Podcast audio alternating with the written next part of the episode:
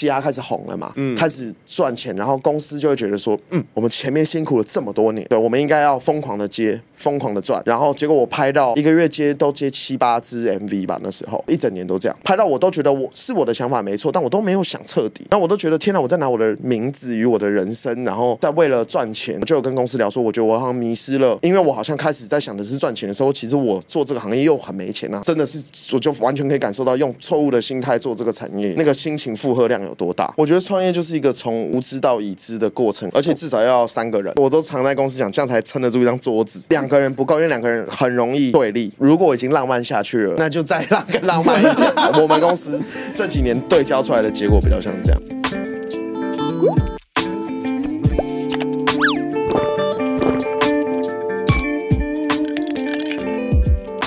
人生不如意十之八九，如果有事来喝杯酒。欢迎来到人生小酒馆。那这个单元最主要在分享一些我们觉得有感触的人事物的故事。那我是你的人生好伙伴，我是小欧。Hello，我是 King。Hi，我是 Sa。可以帮我分享你的职业是什么吗？我的职业是 MV 导演，然后也是一个影像公司的负责人。MV。你有拍过什么屌的吗？不敢说屌，但是点阅率还是有一些的。例如来讲一下。对，就是我有被媒体说我算是拍谁谁会红的。以前有 这个，是你们需要这个吗？对吧？以前 Vogue 有帮我们做过一篇专访。那个时候，因为我们跟艺人合作的方式都是比较 long term 的，所以我们那时候刚好合作到几个 long term 的艺人，都有一开始是吕世轩走到飞，台湾饶舌相关的一个起因，后来是 OZ，现在是周汤豪。对，所以有点像是我们都是。是往这一块类型的 MV 在涉略，就可以说是跟你接触到的人都会红。应该说，其实搞不好，其实是我偷偷跟着上车，都 反衬一波喽。那比较好奇，吕世轩有什么 MV 是你拍的最棒，然后最知名的吗？几年前有一个酒吧，然后孬总走了，还有保持帅哥，其实每一支都有破千万的。那时候，就我们那时候有点像是我们也刚起步，然后就跟他一起玩，然后就只有几个人，就有点像现在这个样子。然后拍完以后，我们都没有办法想象说社会，因为在那之前我们。拍 MV 可能只有两万点阅率，可能不知道某一支开始突然变两百万，然后再突然变一千万。那在这之前呢？在这之前拍过什么？我跟你讲，在这之前我就没有拍过什么了。我讲那个时候是意外，分享到小故事，所以这个不是你的一开始的人生志向。前面当然还有很多想法，但是一开始就是想创业，然后也因缘际会有一些伙伴在学学习做影像，那我想说就用这个来做吧。可是，一开始没有想 MV，一开始根本就不知道影像里面有分啥，我就进来做了。然后我们也就还没有学会。就先开了，然后开了以后就就拍了一些网络。你是说开公司？对，开了一间公司，一群人从二十岁的时候就一起冒险这样子。中间就是有什么案子就先练练看，然后在里面找喜欢不喜欢，连婚色我都拍过。MV 跟婚色距离就已经也很算很遥远。蹲低在跳高啊！对，我那时候就是其实都有试，然后会去拍 MV，真的是因为刚刚讲到吕士轩，这是一个超奇葩的故事。简单来说，就是我什么都在涉猎的过程中呢，我连灵眼我都去当了，因为没有什么人教我拍片，然后我也不是本科系，所以我们就想说有什么局可以。去看人家怎么拍，偷个两招回来，然后我就去当临演。结果那天不知道为什么摄影师法掉了，就是说他好像生病，还是有什么状况，反正他就不能执行这个摄影师的项目。吕玉轩就现场看了剩下已经在现场的人，想说哇完蛋了。然后这时候他知道我有一点点，因为我以前有帮他飞过一个空拍的卡，然后他就说：“哎、欸，你是不是会拍？” 我说：“干嘛？”完全完全没有准备情形之下，对，那个就是大概我说我们原本拍的 MV 可能两三万点阅率，所以那个时候是当下立刻就要拍了吗？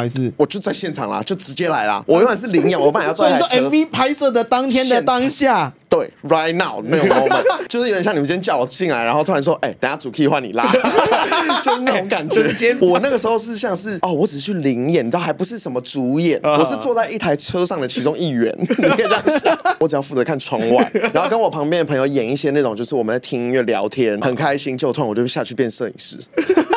然后开始对嘴，好秋哦，这超秋的，超失控哎！重点他还会找你，或是他本来就从他的眼中，他一直都觉得我可以做做看这种事情。他也可能觉得我很喜欢听音乐，然后我以前有跳过一点点舞，然后我也喜欢唱歌，所以其实因为我跟他是先当好朋友的。后来我所有的案子，或是我所有的固定客户商业模式，可能都是因为这样开始的，就是因为发现 哦，其实我们先了解对方以后，他们会找到我可以用的地方，然后他们就一直怂恿我，然后我是一个很被动的人，但我只要被人家是重用，我就会上车。你看我的 MV 之路。就是讲台词哦，就是这样哦。可是我觉得这蛮特别的。你刚刚讲你不是本科系的嘛？那你从小是念什么？我的出身是很奇妙的，原本我就是一个正常商人家庭的小孩，但我爸爸是个传奇。如果明年退休，你们可以找他来聊。他是一个那种很传奇的人物，很会考试，很会念书，学霸兼玩咖都有的那种。但他们蛮西化的。然后我就在台湾念正常的国小，直到准备要国中的时候，我爸就去中国大陆去当有点像是台商，可以这样讲。他谈的 deal，他后来才跟我讲，他如果要去那个地方，他们要负担我的学费到我大学，然后我爸就开始帮我找那种全世界最贵的学校。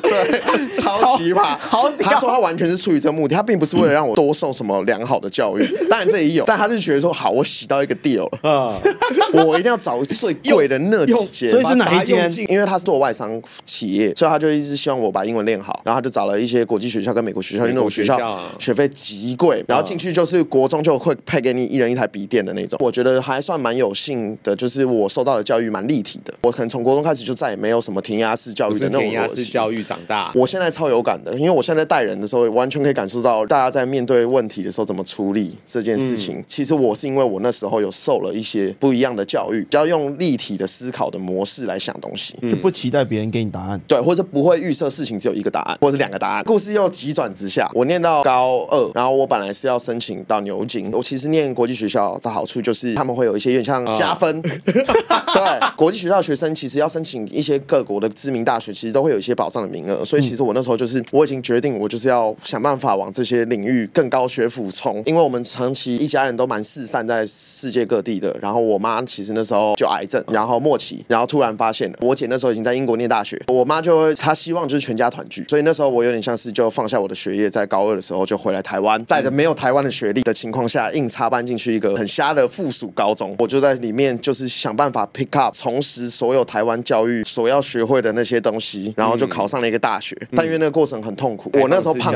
一次胖二十七公斤吧，因为我会觉得我本来的人生是要走向一个我期许的高峰，因为我算是一个都对自己蛮有期许，然后会执行的人，所以我本来是想说我要去英国，然后 party 兼念高学历，然后正要嗨的时候，正要嗨的时候，兄弟会，兄弟会，对，对，你懂吗？就看了一直在看那些电影的时候，我十八岁正要嗨。其实我觉得我那时候就是很愤怒了，对这个事件很愤怒。回来台湾，因为我没有学历，台湾不承认很多中国大陆的学历，所以我等于是没有学历的，没有念国中，在法律上，我就觉得我不能这样啊。然后我就想说，好，没关系，我还是要拼命念书，考上一个大学，让我爸妈安心，以后我就要疯狂的玩了。后来我就考到中央大学，就拼命的考，因为其实我根本没有念过所有台湾的什么物理、化学、历史，我其实只有英文比较好。然后像国外学数学，是国小六年级就已经给你计算机，从头到尾都没有在背公式的，所以他们比较像是会把公式列在考卷上。我觉得我还左右逢源，就是在台湾念书，去那边其实都会比外国的小孩可能在基本功再扎实一点，心算什么能力都比较强一点，所以我在那边成绩也不错。但我在那边又练到很多自由的状态，然后我觉得台湾也没有，可能我觉得我想试验方式也不太一样，或是相对比较看得开。念大学以后才二十岁就开了这间公司的起点，应该是这样讲，就是浪漫之路吧。那时候怎么会想要开这间公司？谈恋爱啊，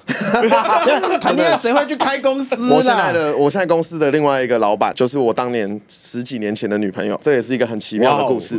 哦，对，这你知道吗？这你是不是知道？知道吧？对吧？你知道吧？但是为什么会谈恋爱也不至于到开公司啊？因为那时候大家都有一种可能准备要毕业的那种焦虑吧，然后大家都把自己手上的 project 审视一下，看有没有机会可以做做看，然后可能刚好属我们手上的 project，学校也支持，我们自己内部也算感情很好，然后这张浪漫的想象，你就会想象说，哇，神雕侠侣，你知道吗？我小时候就觉得说，哇，这应该是是我梦幻的那种生活吧。我其实就算是一个很浪漫的人，我我那时候就想说，好，我找的伴侣能力也很强，那如果可以一起做，那应该会很酷。结果开了第一年就分手了，超好笑。事实事实证明，男女朋友不适合一起创业。对，我我现在我现在就是那个最站反向立场的人，就是觉得说不需要做这种事情。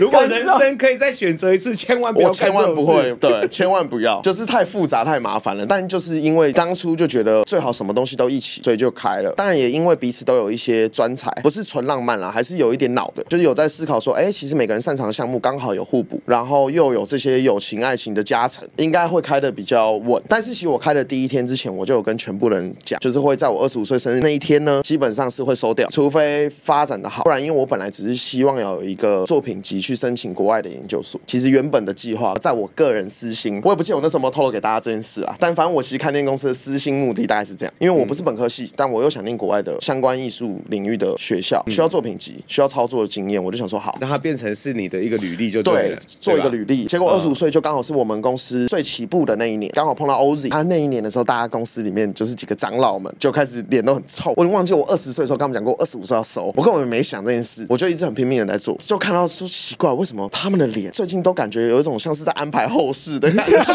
你知道吗？就开始在已经在走最末端。然后我想说，明明我们冲的很好，直到有我记得某个晚上，我们好像在外面聊天的时候，他们就有聊到说，哎、欸，啥啊，你还想要关吗？我才想起来，哦，对哦，我好像有讲过这件事。然后他们都比我还认真，嗯。但后来想想，就是哎，刚好那时候是最起步的时候，然后大家心态也都很好，就是什么什么东西都到位了。我觉得我当初想象的跟规划完全不一样。所以你不是一开始开公司就想到你现在的成就？没有，我就是你看，我就是一开始想开公司，只是想要收掉它，收掉它，收掉它，并且踩踩市场。一开始开公司是为了要先把妹，妹先把到了，对，然后在想我二十岁要把它拆掉，因为我过程中呢，我要去国外，我要去 party party。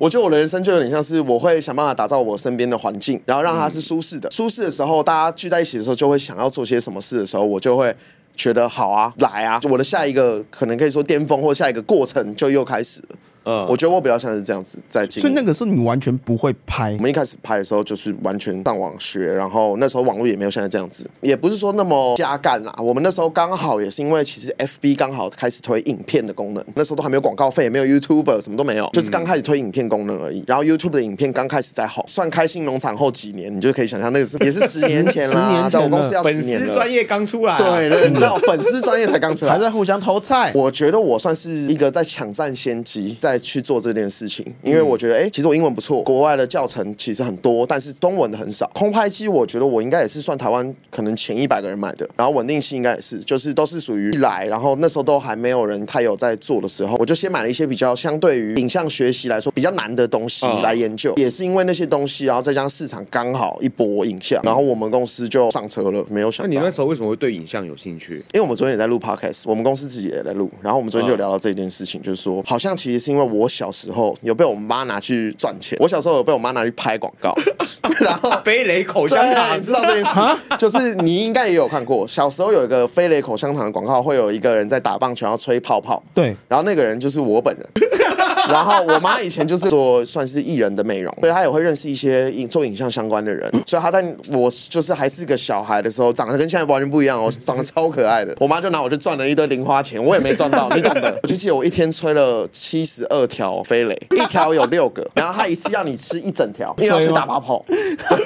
然后我那时候嘴巴可能才这么大，小一哦。我妈还拿我跟我阿嬷去拍维力炸酱面的广告，所以以前有在那边维力炸酱面然后拔杯，我都记得。小时候，其实小时候是我忘了一干二净，我反而只有对这件事记得特别清楚，特别有印象。对，我永远都记得我在那个新安河那边，然后我好像是一个摄影棚，哭着在那电梯里面跟我妈说：“我不要再拍了。”对，我记得我最后一个是跟那个保利达蛮牛，有一个瘦瘦的男生。我记得那时候我跟他演，然后我很没有办法做出大家要的东西，然后所有人都在等我。那好像是我拍的第六还第七支广告。后来长大以后，我大学的时候唱歌也有跳舞，对，然后我有办音乐节，做了很多跟这个艺文相关领域的事情。在这里面呢，我发现我都不是什么厉害的人。简单来说，就是我一进去以后发现，我都有很多很多厉害的人，做不到这个这个项目里面的顶，对，完全没办法做到。或是我一去学跳舞，哈，我脚就受伤了。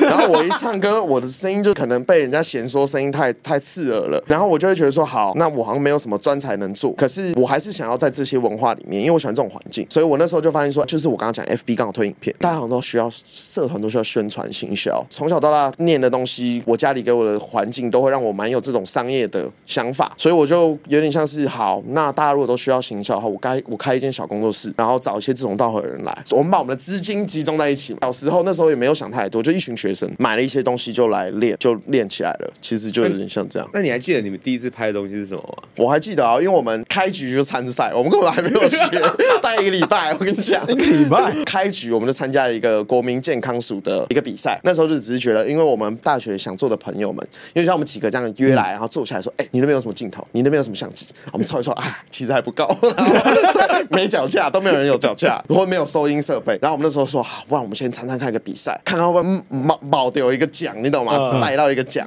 然后拿那个奖金来再买买更多器材。”结果我们就得奖，嗯，所以其实我开局第一个礼拜我就得奖，算运气很好，而且有两千六百组参赛，我记得是一个刷牙的广告。然后我觉得我也很坏，因为我那时候是宿舍社长，应该说我在中央大学就专门搞事的，不管是学校校方或是学校民间，大家都知道我就是搞事的那个人。所以其实我那时候学校就给我管所有的男生宿舍跟女舍之间的联谊，我都可以办。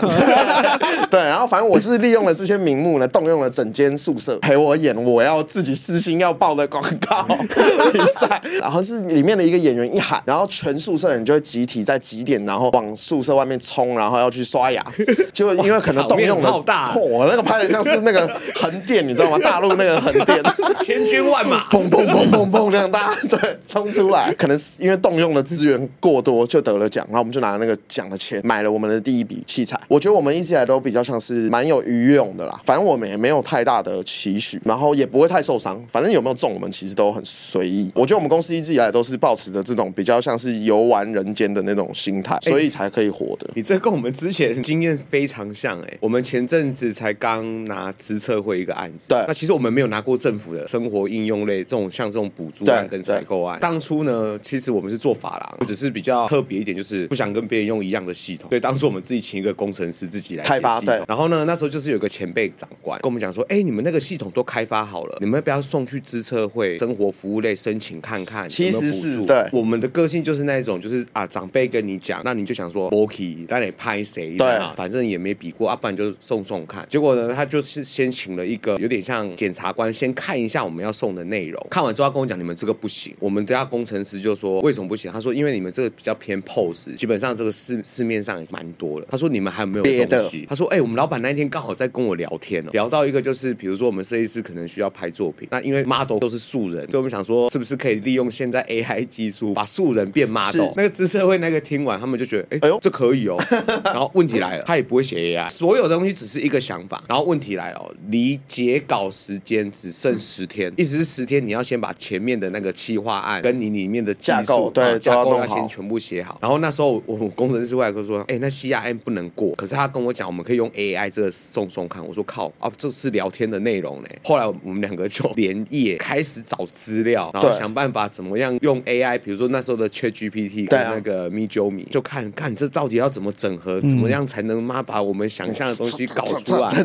我们赶那份报告其实也只是为了交差，就是至少让长官看到我们还是最后有投稿了，至少他有给你一个方向，然后你也有做到这样子。所以我们本来抱持的心态就是哦，像这样的东西，我看啊，因为参赛的人很多嘛，但他只其实只取三间。我们想说厉害的人这么多，我们可能也不会上了。哎，殊不知公布的时候就上了，就上了，上了啊，上了就更糟糕了。对啊，为什么？你要把你上面写的东西 做出来，做做出来了，只有两个月，最后有没有成功？干，非常成功。我们那一天去做简报的时候，我们妈超洋洋得意。只有只你们知道是怎么开始，只有我们知道是怎么开始到 走到现在。而且最妙的是，他们不是咨询公司。如果说，因为我之前开咨询公司，假设是我们的角度来评量这件事情，当我们知道这件事情不是我们会的技术，对，我们会干什么？就不做。因为大多数咨询公司的逻辑都一样，就跟有些人说什么，在拍影像的人，大多数的人可能都没事，只是被请的角色。假设是在想的人不一定是影像的人，当然，当然，当然，通常在执行面的人都是本科系的。有有一句话是这样说，就是在当老板的多半都不是本科系的。我小时候，我爸一直跟我说，你说你做这个公司的优势其实是这个，但我那时候是不懂，我就觉得说，天哪，我一定要找一堆本科系的人就是靠拢，然后我才能吸取他们的精华。但是实质上到了现在，我会觉得，哎，其实我们公司切入这个市场优势很大一部分原因，就是因为我们并不是业内的人士。哎，其实这个非常有道理。嗯、反倒觉得有时候本科系很容易被自己的框架绑住。对啊，或是他们太快就先知道那些，他们学的都是框架。如果说是我们过去的公司，资策社会案子很多啊，那我们几乎都 reject，因为我们认为那一块是可能我们擅长不了，我们会评估到做不到，或是要开发那些你们已经看到那个难度了，或是麻烦度了，会有难度。然后我们觉得，那我们就做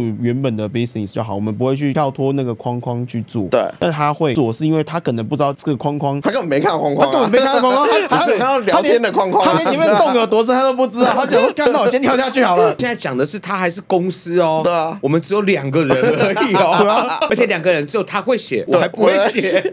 我觉得这种好玩的事情都是这样开始的，有时候就是一个拱大，对啊，啊算了，冲的啦。我觉得这句话超级正确，而且超级正能量，根本就没什么。对啊，就试试看又怎么样？对啊，对啊，没比。我自己的想法也都是这样，也还好吧，就是要看得很开啦。小欧你自己也是创业的嘛？对啊，那你你你是怎么？那当初是怎么创业的？呃，我算是本科系，然后又在做本科系的东西，是，所以很无聊。我国小三年级、四年级的时候，我有表哥，他就在学写程式，然后他就利用打电动的这个诱因，把我诱拐到他家，教我怎么写程式。我说，干，这人超奇怪，教我怎么写程式。所以我在很小的时候就会学怎么写程式。高中那个时候还没有写程式的这个科系，那时候好像是在叫资讯科，然后在资讯科也没有任何在教你写程式。然后我那个时候想说，说那个那个地方有教，那我就踏入来学这个东西来念念看。讲说以前小时候会嘛，念起来会比较轻松。那时候还是电子新贵，那时候没有什么科技新贵。我印象很深刻，是我还被我小姨爹骂，因为我小阿姨跟小姨爹都是老师，他们都说你去念那什么科系啊，不会红的。哎，他最后给我道歉了。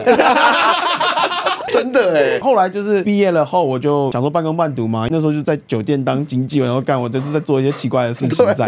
然后你的人生感觉很差哦，所以我就白天有在写程式，然后晚上半工半读，然后下课后就去当酒店经济。然后那个时候我还印象很深刻是，我想说，干老师你在唱秋什么？我带你去酒店。那时候就跟老师的关系处的还不错。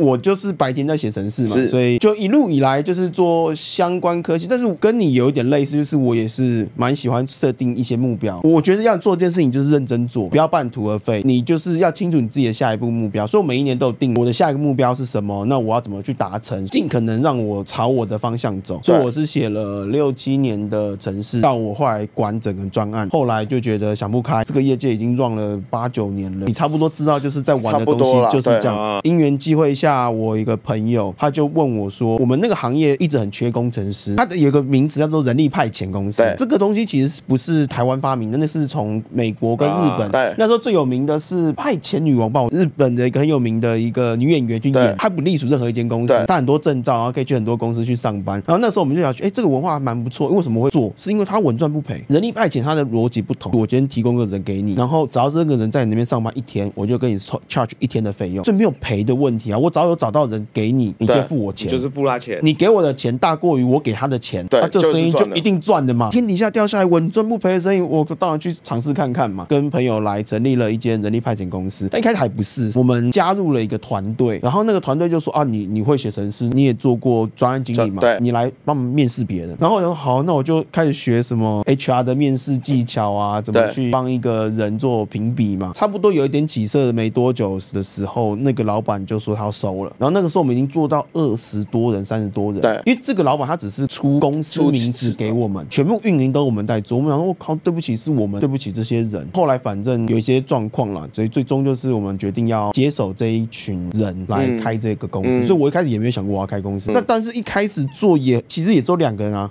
哦，我做什么？我做 HR 的工作。我做业务的工作，干这跟写程式完全不搭，没有关系。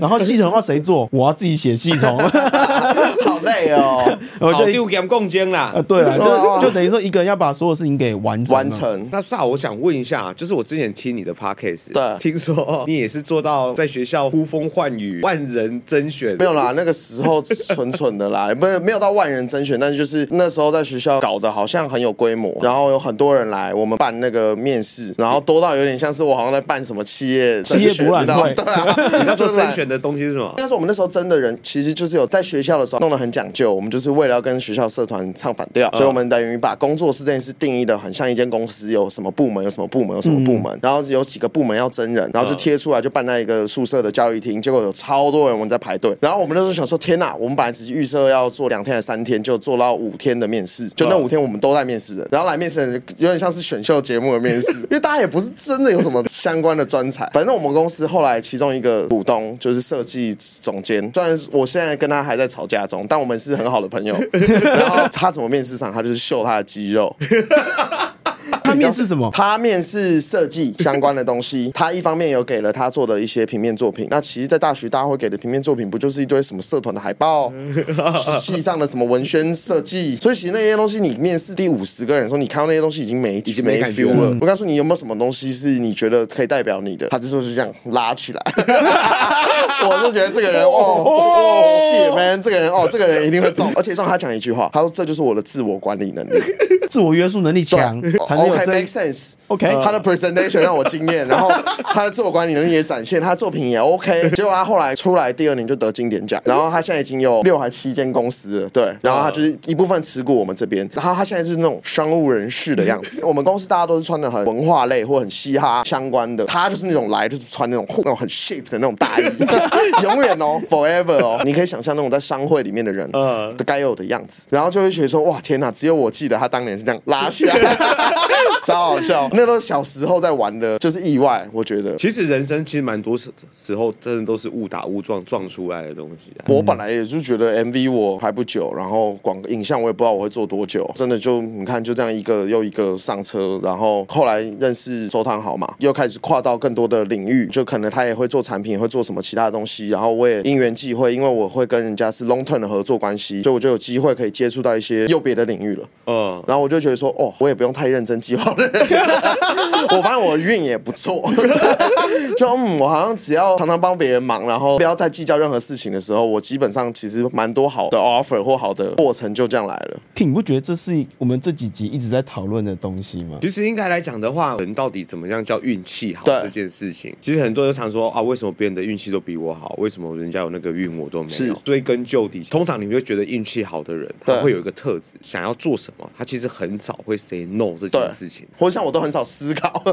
对对，通常通常都是一股脑哦，走啊，哦冲啊，对啊，做啊。所谓你看到的成功，其实只不过就是在一直碰碰撞撞、碰碰撞撞当中，其实你不知道你碰到这个，你会遇到下一个路口是什么。你把人生当做是永远都有在选择，其实选择 A 或 B 并没有我们叫好跟不好。对啊，没有什么真正的损失啊。你走 A，你会遇到 A 会。产生的问题，走到 B，你会产生 B 又衍生出来。当然，当然。可是最大的运气不好，就是你迟迟不肯往前走，你永远不想走到那个路口去选择 A 或 B 的，就会想待在这个原地。他就会觉得运气不好。对，然后你看到人家走远的时候，发现你看我就运气不好啊！你看他运气这么好。知道影像圈的人，我觉得包含我自己在内，都会是，就是会觉得说大家都会想很多。但我发现其实很多没有想很多的人，反而都就是开始就开始做，然后做中调整，一直在调整。那些人真的是反而就都走的比较快。其实是你。开始做才会有机会，而不是你不开始做，机会也不会等你的。或者我也觉得，我幸好我当年有就是失控开这个公司，我就觉得嗯，其实我今天有了这一切真的是至少先追到，那个时候先追到，对，然后分了，对，但现在还是搭档，就很妙。这个其实我也想聊，就是说，那你们是怎么样和平相处的？先讲结果，就是我觉得其实这样子，如果能过关的人会很棒，因为那个人就会是即将会成为你人生就是最好的搭档了。你可以这样想，在某种程度他最了解你，他最了解你，对，然后。他如果经历了这些，他还可以选择接受你。昨天也在录，然后我们也是聊到这件事，因为我们在聊我们的缘起。昨天那个情况很妙。我们公司的企划是这样做，就是说我们要聊过往的事情，我们大家就是去走手机里面找照片，就找着找着呢，我们就找到那个第一年的时候。然后我的那个当年的这个搭档，他就说：“哎，为什么为什么我都我们那个时候都没有什么照片跟影片？”我就心里想说：“哦，我们我们那时候可尴尬了，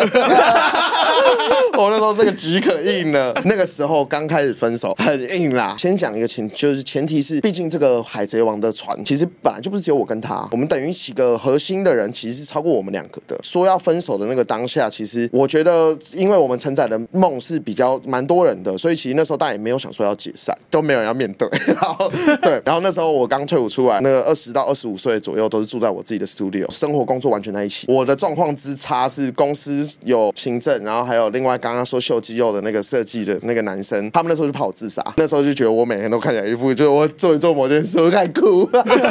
超好笑，超好笑。然后他们就觉得很担心我，但是其实我反而觉得这些东西如果真的能过过，其实怎么过就时间喽。然后大家再多谈几个恋爱喽，各自再去谈几个恋爱，大家又一直有在相处，就是一直硬硬硬着直面这些问题，久了就根本就没问题了。然后十年一过，根本两个人觉得都是笑话。我们在看我们以前的东西，只觉得天哪，你以前怎么那么瘦？他们昨天就在看我的照片，说天哪，萨风，你以前怎么穿那么紧啊？你屁股怎么变那样？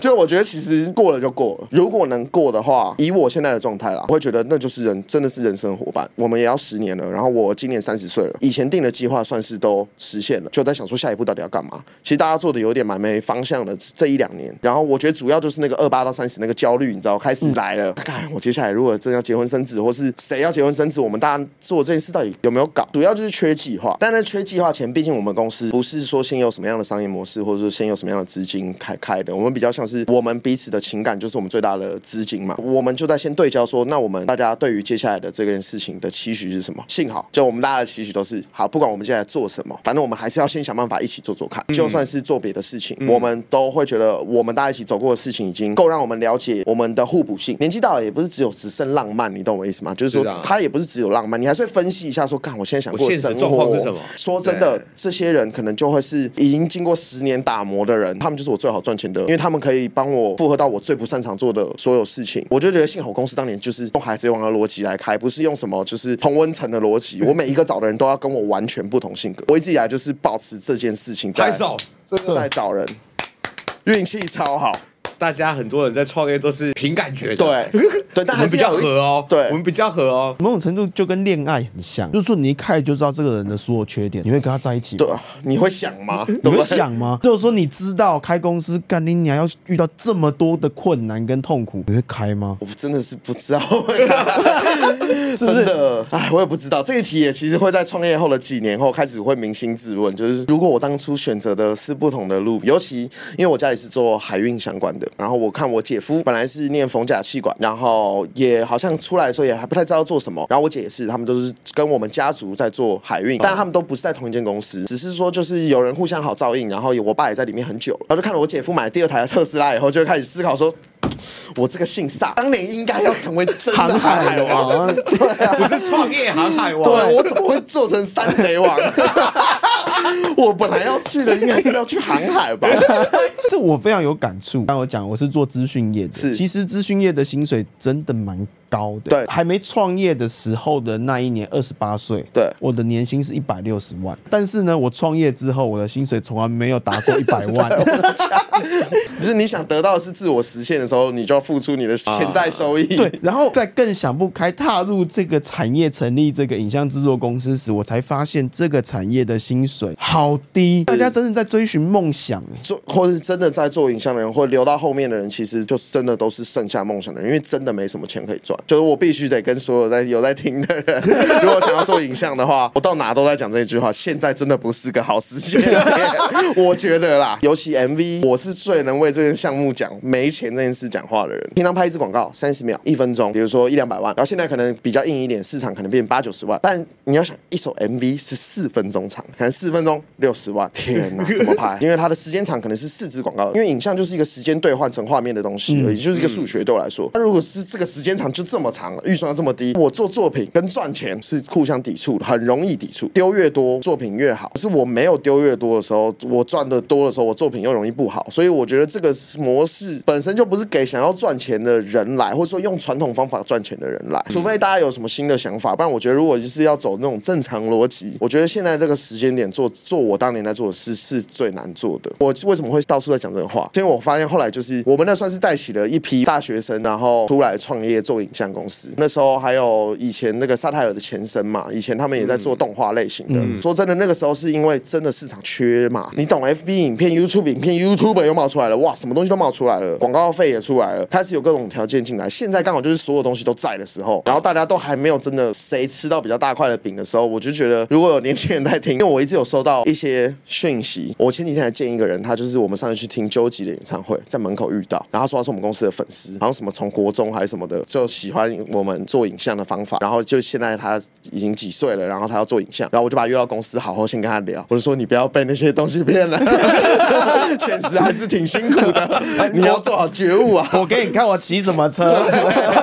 对，但我觉得我爸帮我对焦的都很好。我爸那时候就是因为他是一个成功的商业人士，他一听到我要做这影像公司，他那个眉头一皱，你知道？就是大四那一年，我就跟我爸说：“爸，我已经开了。”我是先开来讲，我爸就是坐在那个沙发上抠了手指，这样皱眉，然后听一听，听完以后他就说，嗯，我觉得如果你要做这件事，你就要确定你接下来的人生就是要好好的不断的记录。他说，因为我觉得你做这件事的最终得到的最多的东西，其实无非就是人生经验跟体验。他说钱的部分，我觉得一定很难。他那时候就有先劈头就跟我讲这件事，而且他也算是一直看着我们公司就是这些好朋友们这样子长大。如果是人生想要觉得活得不有趣，对，不够刺激，我觉得超级适合来挑挑战看看影像业，因为虽然钱不多，但还蛮好玩的。我中间有一年做到崩溃，我最红的第二年，我是在一个片场，然后我拍到第三场戏的时候，我跟我的执行导演说，我真的拍不下去了，这一场你可不可以直接来拍？超发的、哦，超烂的，你就会觉得天哪，就是我到底在干什么？我好像很积极营的，因为一开始拍 MV 都没有钱。我第一开始接的 MV 是吕世轩的嘛，那那他是饶舌歌手，一开始真的也没有什么起起步的资金。我们那时候 MV 很多都是找以前什么朋友，然后来演，然后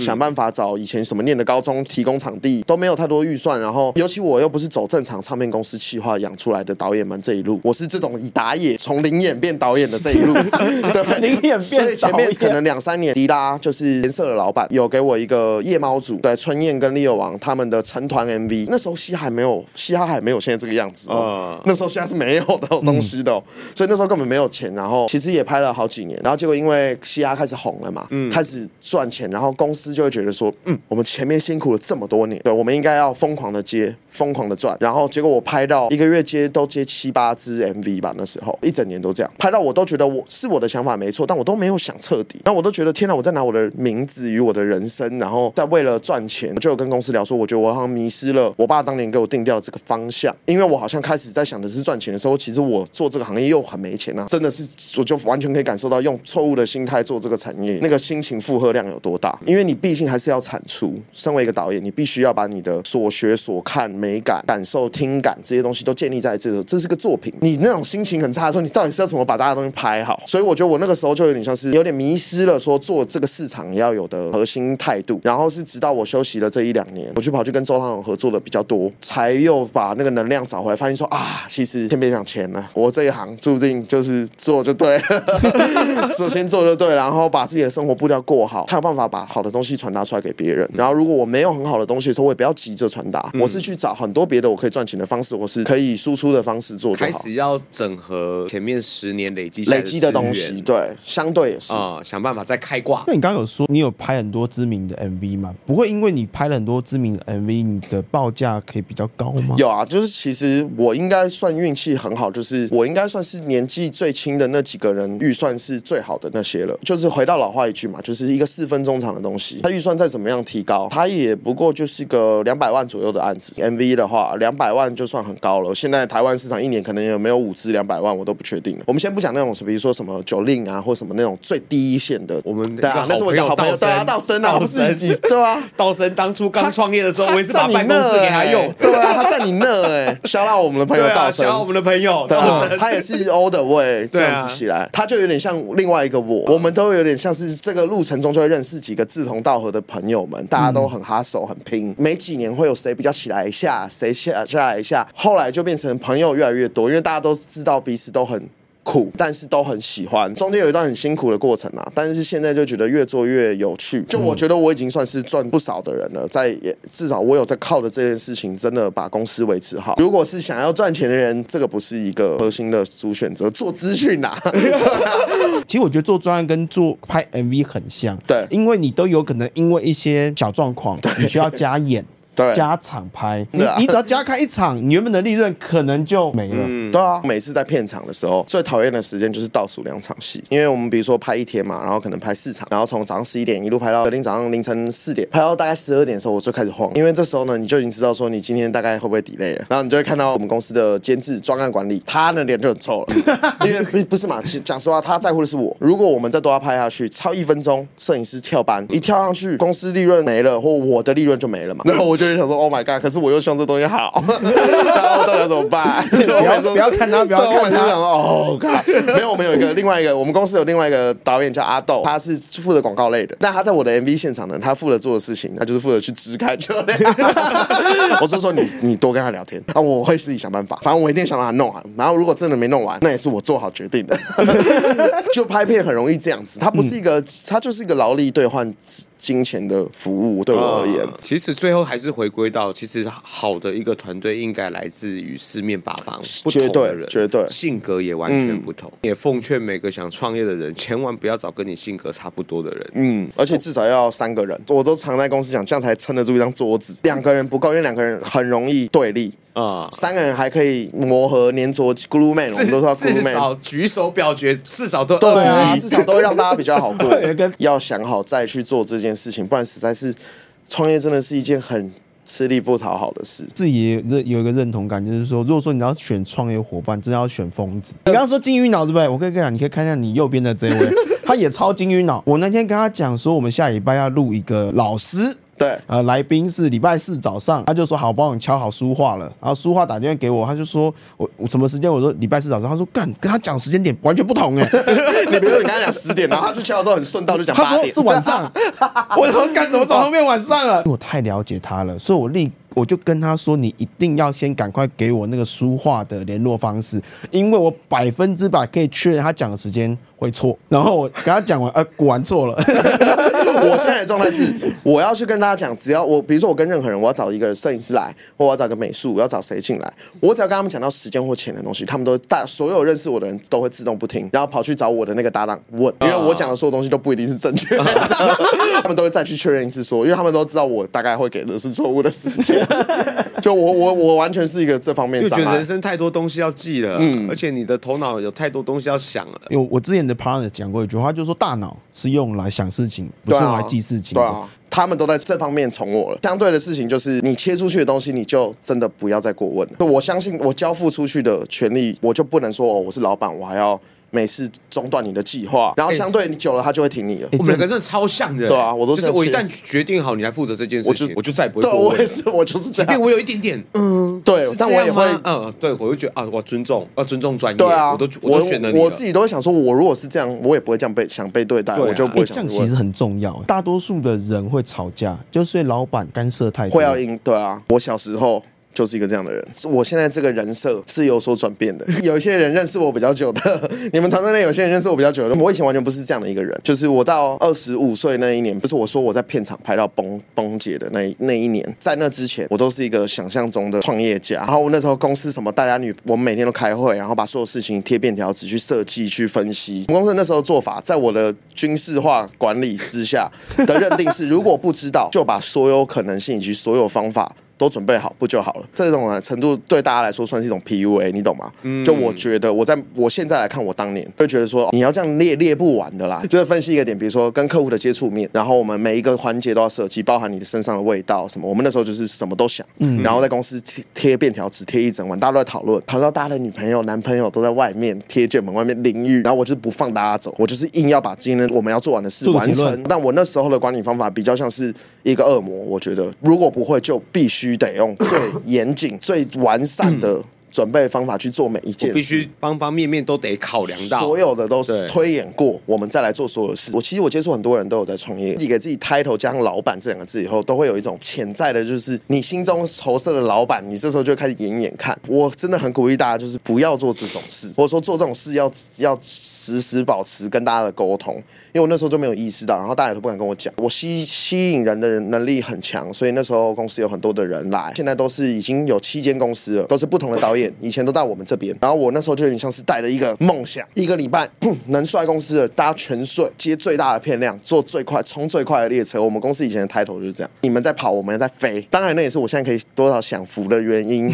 对，然后但是我也在那个点给我自己的精神跟情绪以及压力，还有团体之间的那个点到达了一个紧绷到我第一个挺不住。然后我们公司那时候几个导演们也陆续有离开的离开，有一些是一开始就讲好要出去开公司，会有一种哇天哪！我觉得我的人设必须要有所转变，因为我自己好像也都快承受不住。我也就是因为在那些坎以后，我才会那时候我都把我的名字摆在前面，然后公司是在我之下的。那时候就主要在打我的名气，然后我也是在那时候就开始把这件事情撤下来，然后我开始委身到就是周汤豪旁边去做他的 long term 合作，在那里面其实就是完全是围绕着艺人在做的设计。可是其实疗愈我非常多，然后也让我站在不同的角度去看经营者与被经营者。我现在就找到一个。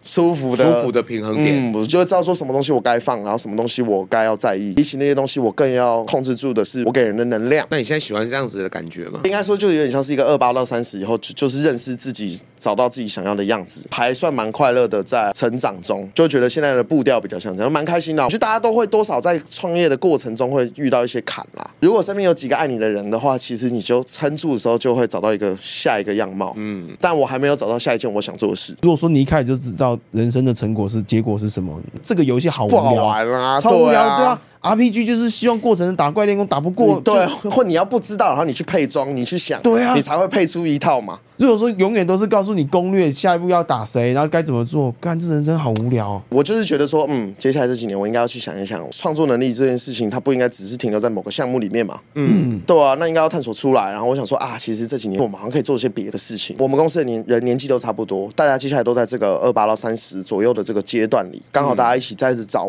我们当年十八十九在。guys. 做这件事情的时候，那个动力，如果已经浪漫下去了，那就再浪更浪漫一点。我们公司这几年对焦出来的结果比较像这样，我还是会用很浪漫的方式去探索的啦。我身边已经有那些会把我掐住的人了，所以我其实不太害怕。这几年给我的分配就是我只负责当灵魂。当年的那一位女生，她就是负责扮演大脑，然后另外一个导演阿豆，他就是负责扮演手脚，然后其他人就是围绕着这件事情在运行。所以我其实主要，我只要鼓起勇气，然后多探探看，其实我觉得就可以找到下一件事。其实我都没有很。担心，我反而我觉得我现在看的比较开。那可以给我们这些想创业的年轻人，最后给他们一些什么样创业上的经验分享，或者给他们的一些忠告？我觉得创业就是一个从无知到已知的过程，然后会随着已知，我们每个人的那个水杯其实会越来越小。然后我觉得那个是一个在带头人要去对抗的过程，就是你要随时阻止你的那个水杯越来越小，你才有办法装更多的水嘛，或装各种的东西。创业的人一定要很有意识的去对抗它，你才会真的是心中想象原本的。那个创业的人，嗯、而不是那种其实只是扛着那个名字但没有那个亏的那个人吧。听呢？你觉得有什么建议可以给我们观众？我我，我其实创业这十年来，其实经历过的一个转捩点跟思考上的一个想法，可以跟大家分享一下。就像你刚刚讲的，我们认知太浅，所以你以前就觉得干创业就是干大家一起啊，大家一起冲啊。一开始好像感觉大家一起冲，到一个程度的时候，你会突然发现没有啊，只有你在往前冲。对，你那时候会掉入一个误区，就是。就是我在冲而已啊，啊你们根本就没有要出什么力。可是我后来发现，到现在在更深的体悟，其实是他还是大家一起往前冲。这边的大家一起往前冲，跟之前你想象中大家一起往前冲有一个东西是不同，是你到底找对人冲。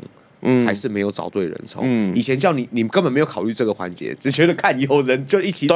对啊，大家的这个是谁？你真的有深思熟虑过？对，要想。你真的有去思考过这个人到底应该是谁吗？这个是我觉得，就是这创业十年来最大的体悟，在这个地方。我自己觉得创业这条路，就可以把它想象就是在一个迷雾中去探索。嗯，你永远不知道你的人生的下一步是什么。重点是你有没有先踏入那一个森林？那你做了，你过程中一定会遇到很。很多的挫折，创业这一件事情绝对没有对错，啊、没有对错，因为每个人都就像刚刚 King 说的，都都是选择，对啊，只是选择的结果可能会不太一样，一样然后可能成绩也不太一样。嗯，但你说他错吗？不一定啊，你总是会希望说大家是朝着方向一起前进，嗯，而那方向是一致的。我记得之前有有一篇文章是这样写到。其实大家都是老板，这样我们只要对我们自己的所作所为负责，其实就够了。只是大家太在意你的头衔，你是老板，你是导演，你是什么？但是如果说你能够把你能够做的事情影响到更多的，让人更多人知道你可以帮助哪些事情，那个头衔拿掉的那一刻，你会觉得很轻松，很轻松。我觉得，我觉得超开心的。现在没有特别想要什么，主要都还是想要快快乐乐的。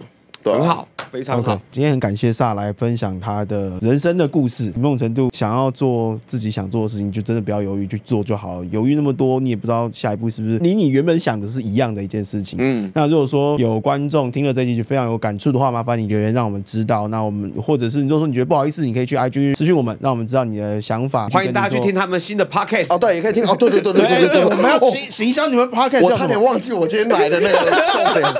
对，你们 Podcast 叫什么？叫都是你在雷，都是。你在雷，对，我们就是讲一些纯粹讲干，然后讲我们公司身边围绕着的这些有趣疯狂的干事。如果说想要比较放空一点，想要让自己觉得觉得今天啊，早去听一些故事的话，就去听。都是你在雷。啊车上没有朋友，或是家里无聊关在一个人的时候，需要身边有几个像是朋友们的声音在围绕的话，可以听我们。如果说你对创，因为其实我觉得今天有点稍微有点偏，我们几乎好好多都在聊创业。对但如果说你真的也遇到创业业的一些问题的话，那也欢迎你留言，那我们可以分享一些我们的人生经验给你做参考。好了，Fuck Life，看有面对人生抉择时的勇气，那我们就下期见，拜拜。